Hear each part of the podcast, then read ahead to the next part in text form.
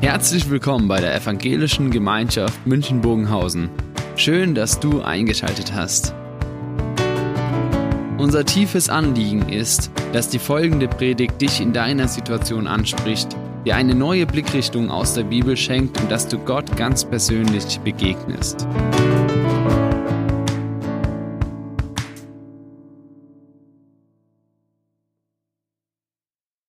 Letzten Mittwoch hatten wir in Berlin den Empfang der Deutschen Evangelischen Allianz für die Mitglieder des Deutschen Bundestages, den Adventsempfang äh, mit auch Angestellten des Bundestages.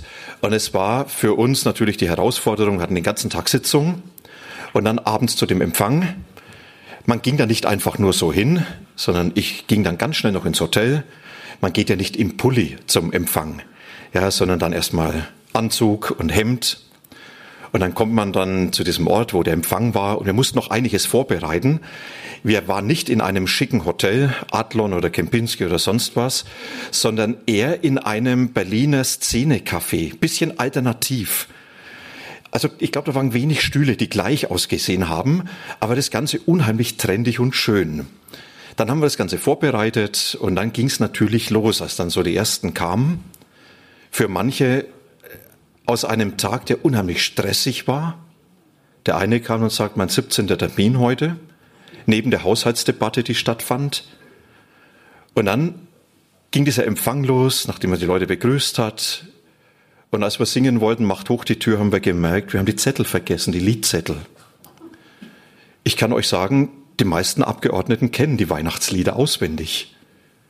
Auch nun danket alle Gott, nachdem jemand von diesem Geschehen der Wiedervereinigung autobiografisch erzählt hat oder dem Mauerfall oder Freue dich Welt. Und dann ging der Abend noch sehr, sehr lang mit vielen guten Gesprächen, wo man mit Menschen gesprochen hat, die viel Verantwortung übernehmen und die ganz viel Herzblut hineingeben und wo es kaum ein Anliegen gibt, das sie nicht ernsthaft berühren. Und mir ist wieder so bewusst geworden, wie viel Besserwisserei das gibt von Menschen, die alles genau wissen, wie es viel besser geht und man sagen muss, Gott sei Dank sind die nicht an der Macht, dann wäre die Welt ganz schlicht und ganz primitiv. Was hat es mit Advent zu tun? Wisst ihr, Advent ist nicht dieser Empfang.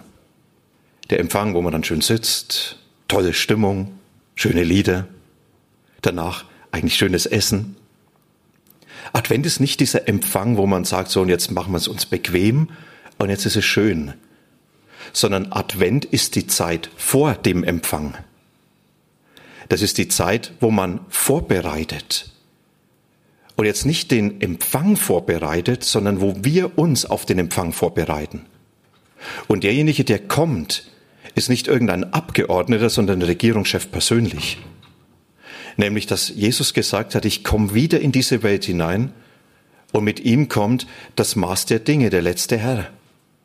Mit ihm kommt der, der das letzte Wort spricht, an dem sich alles zu messen hat und der alles zum Ziel bringt. Und Advent, es führt uns so vor Augen, dass wir auf diese Begegnung zugehen.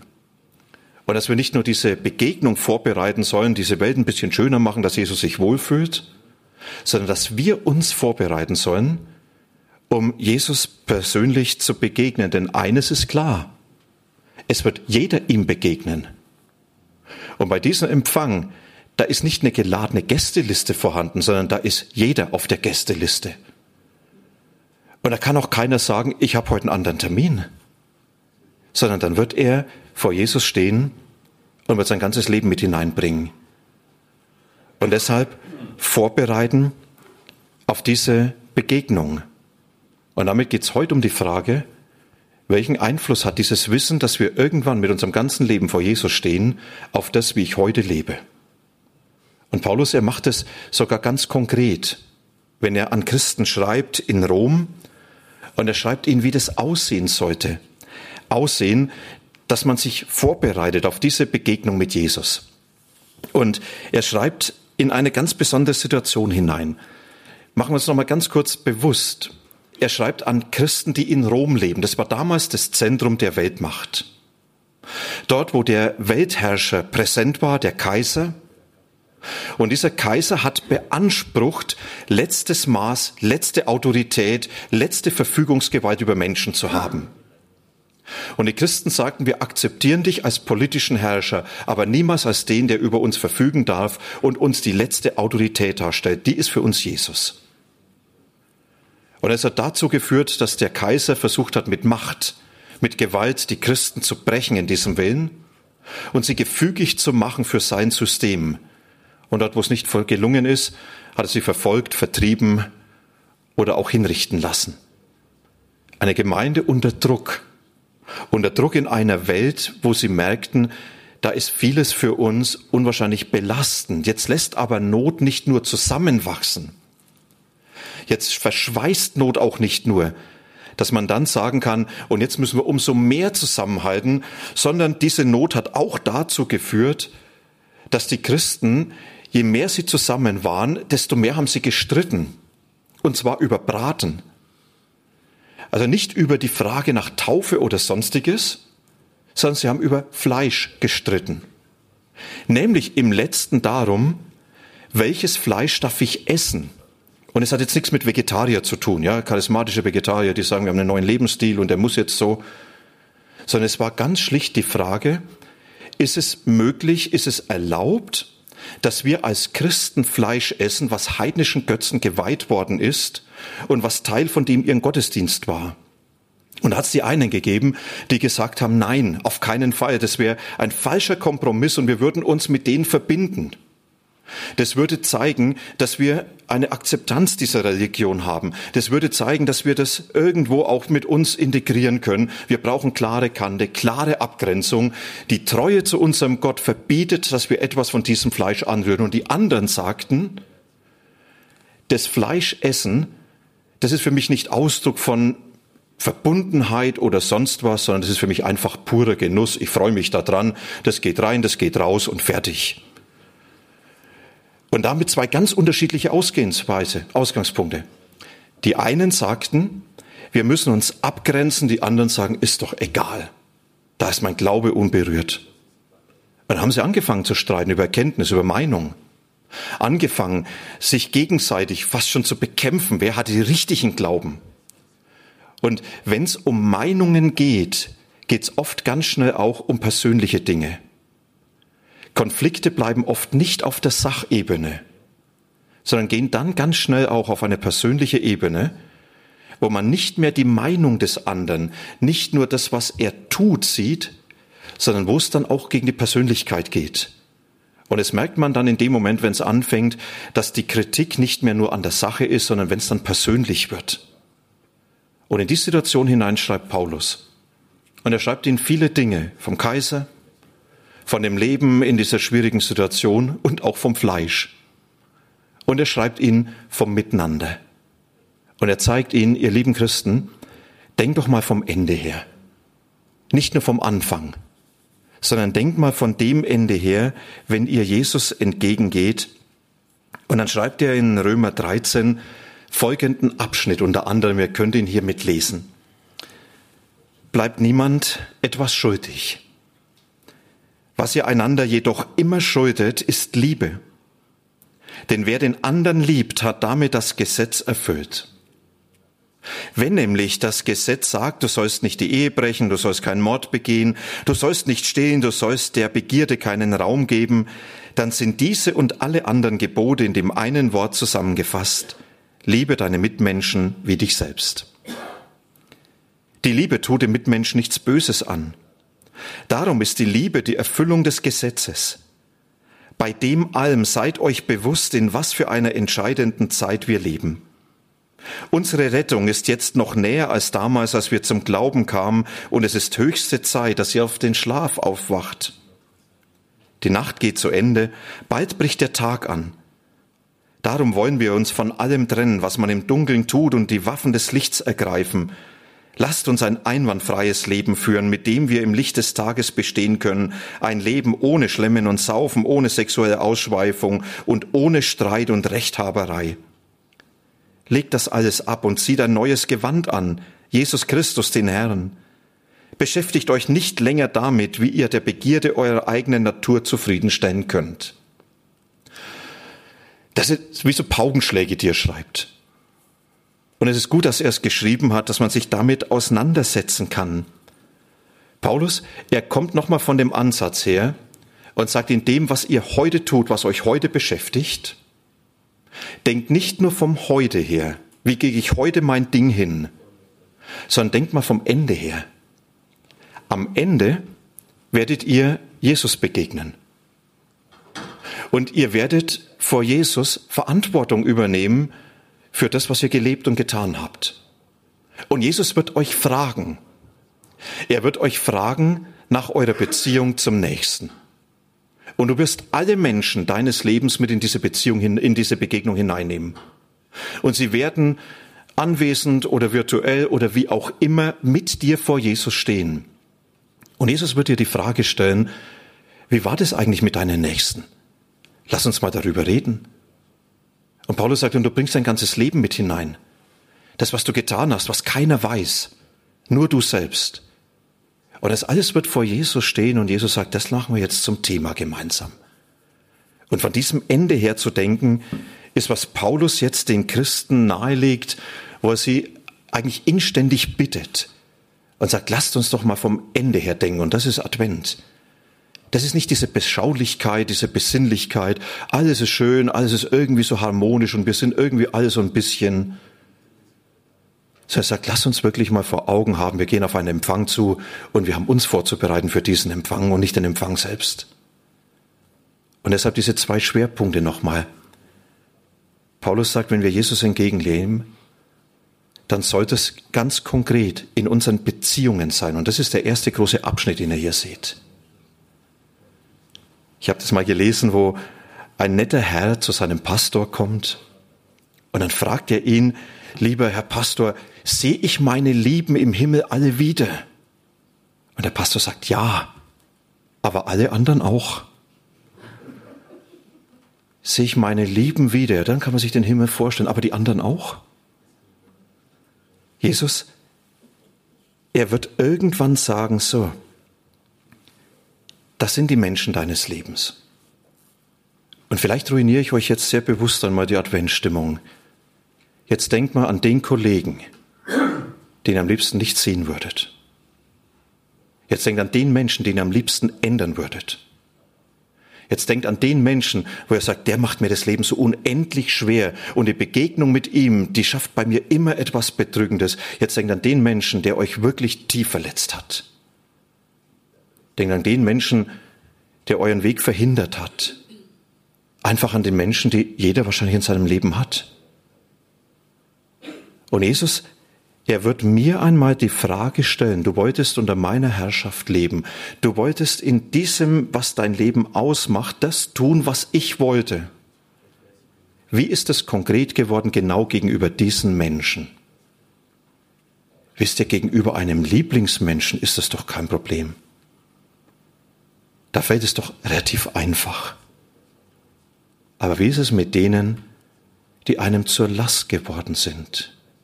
Jesus wird mich fragen, wie hast du gegenüber diesen Menschen gelebt? Ist da meine Herrschaft in deinem Leben zum Tragen gekommen?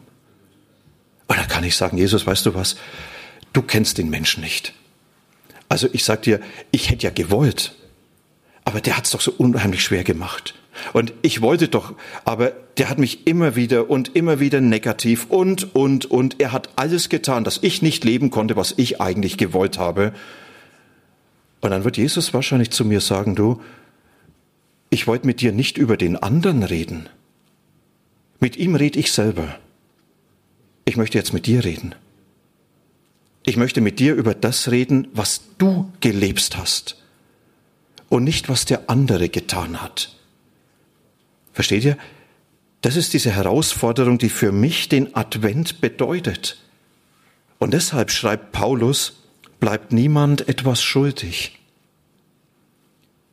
Bleibt niemand etwas schuldig an eurer Unterstützung und Anerkennung, an Ermutigung, an Achtung, an Hilfe.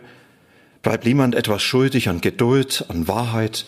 Als können wir ganz, ganz viele Dinge nennen.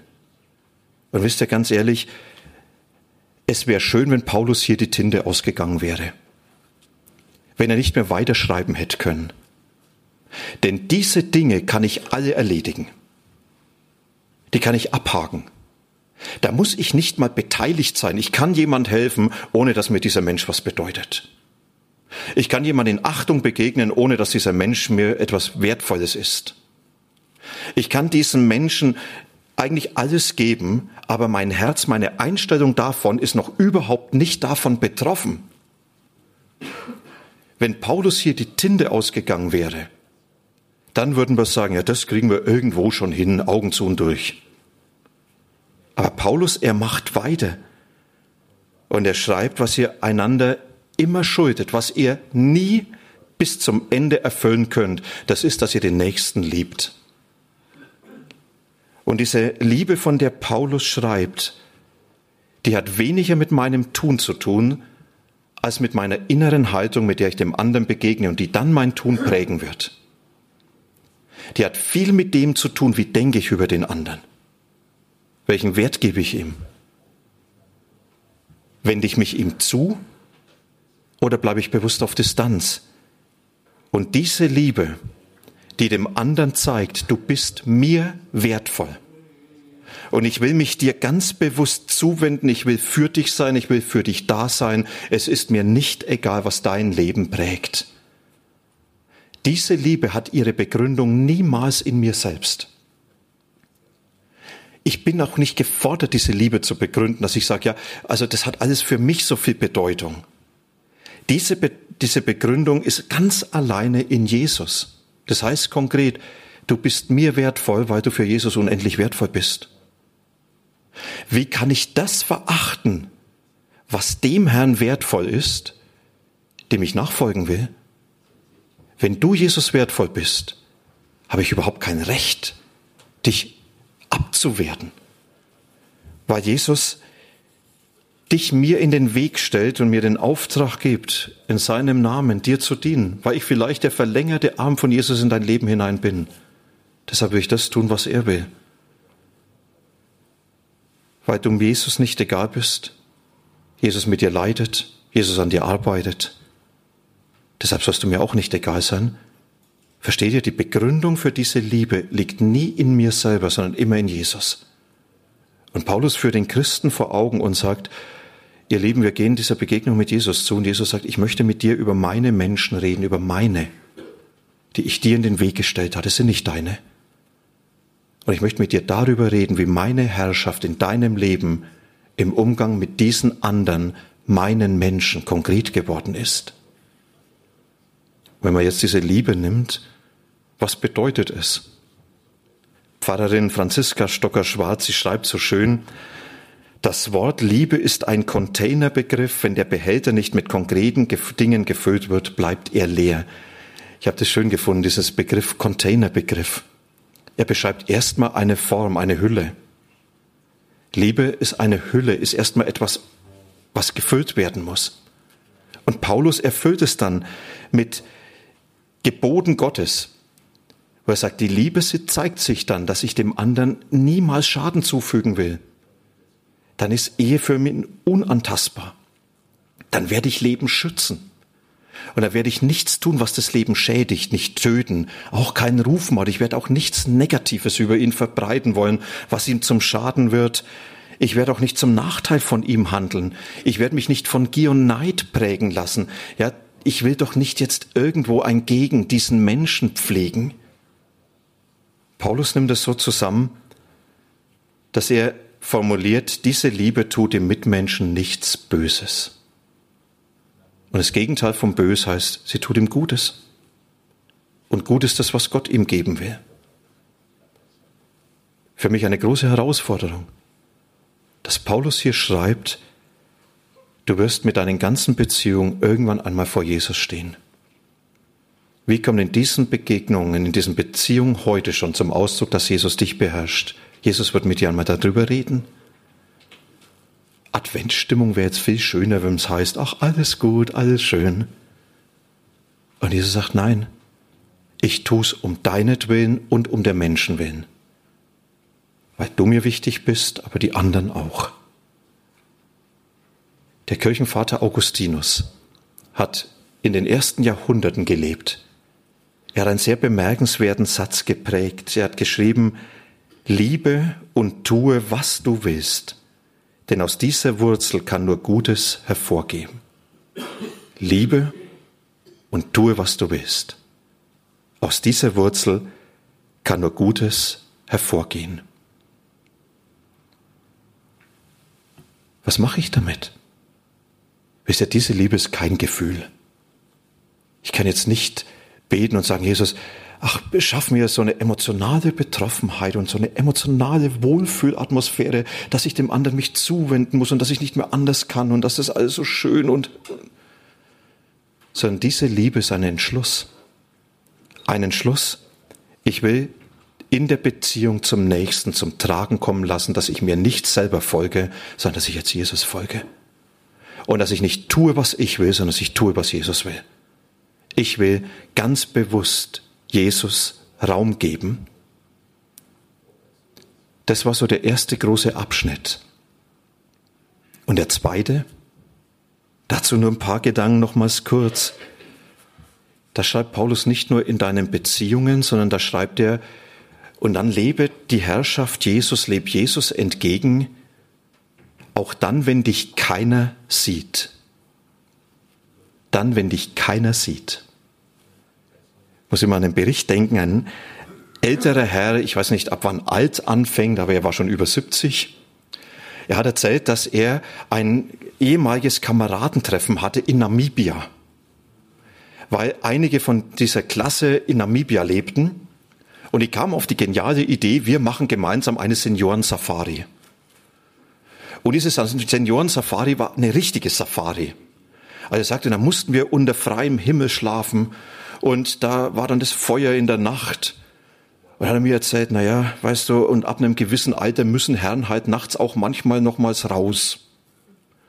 Das habe ich bis in eine Nacht eigentlich immer problemlos getan und da konnte ich nicht ganz schlafen. Das Feuer hat noch ein bisschen gebrannt und dann sah ich, wie Skorpione über den Weg krabbelten, an meinem Schuh hoch und dann wieder runter.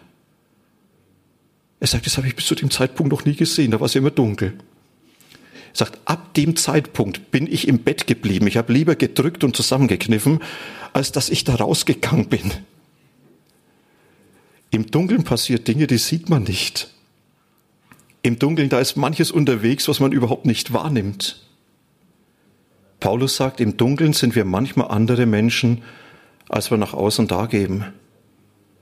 Peter Strauch, er hat den Bund der freien evangelischen Gemeinden geleitet. Er hat mal ein ganz interessantes Buch geschrieben mit dem Titel Wer bist du, wenn dich keiner sieht? Paulus, er nimmt's anders. Er sagt, wie ist das in der Nacht? Und er gebraucht hier dieses Bild der Dunkelheit. Er sagt, in der Dunkelheit da können Dinge verborgen bleiben. Da werden Sachen gedacht, getan, die keiner sieht. Und er sagt, und wie wird die Herrschaft von Jesus in dem Moment sichtbar, wenn dich keiner sieht? Und jetzt die Herausforderung, die Paulus vor Augen stellt. Er sagt, mit dem allem werde ich irgendwann bei Jesus stehen. Und Jesus wird mit mir darüber reden. Und Jesus wird mich fragen nach den Dingen, die ich getan habe. Und Paulus nennt dann die Dinge, wo er ganz bewusst sagt, das sind Grenzüberschreitungen, das ist dieser übermäßige Genuss. Er nennt hier das Schlemmen und Saufen. Er nennt die sexuellen Grenzüberschreitungen, Ausschweifung nennt er das. Er spricht von Streit, von Rechthaberei. In Klammer, ich fand es unheimlich interessant, dass er Rechthaberei mit Hurerei auf eine Ebene stellt. Da haben wir manchmal so ein anderes Wertesystem, aber bei Jesus zählt es so. Ja, das ist für ihn alles auf einer Ebene. Und wir haben hier von Paulus die Herausforderung, er sagt dann, wach doch auf. Werdet wach. Nicht reißt euch zusammen, sondern macht euch bewusst, ihr werdet mit allem, was euer Leben ausmacht, irgendwann einmal vor Jesus stehen. Und Jesus wird mit euch darüber reden. Er wird sagen, du, du wolltest mir nachfolgen, du, du hast dein Leben unter meine Herrschaft gegeben. Wie ist es denn konkret geworden? Wie war das denn dann in dieser und jener Situation? Heute haben wir eine Kerze angezündet hier vorne. Erster Advent. Und es ist schön, wenn man dann sagt, das soll etwas hell werden, Licht werden. Jesus sagt, ich möchte in deinem Leben auch etwas Licht werden machen. Ich möchte etwas hell werden lassen. In deinen Beziehungen, wo du mit meinen Menschen bist. In deinen Dingen, wo du allein mit dir bist. Und vielleicht ist dieser Anstoß von heute, dass dort, wo ihr von der Kerze im Advent sitzt, wo ihr diese Kerze anzündet, euch Jesus durch seinen guten Geist vielleicht nochmal bewusst daran erinnert. Er sagt, du, wo müsste es eigentlich auch hell werden in der Beziehung zu dem Menschen? Wo müsste es hell werden, dort wo du alleine bist? Wo sollte ich bewusst nochmals Schritte gehen? Wir wollen jetzt einen kurzen Moment der Stille haben, wo jeder nochmals beten kann. Wir werden ein Musikstück dazu hören. Und vielleicht sind es Dinge, wo Jesus dich angesprochen hat, heute an Menschen erinnert hat, an Situationen erinnert hat. Wo er sagt, du, schaff doch Klarheit. Damit wirst du irgendwann vor mir stehen. Ich möchte dann nach dem Musikstück und dem Moment, wo jeder für sich vor Jesus sein kann, mit uns beten.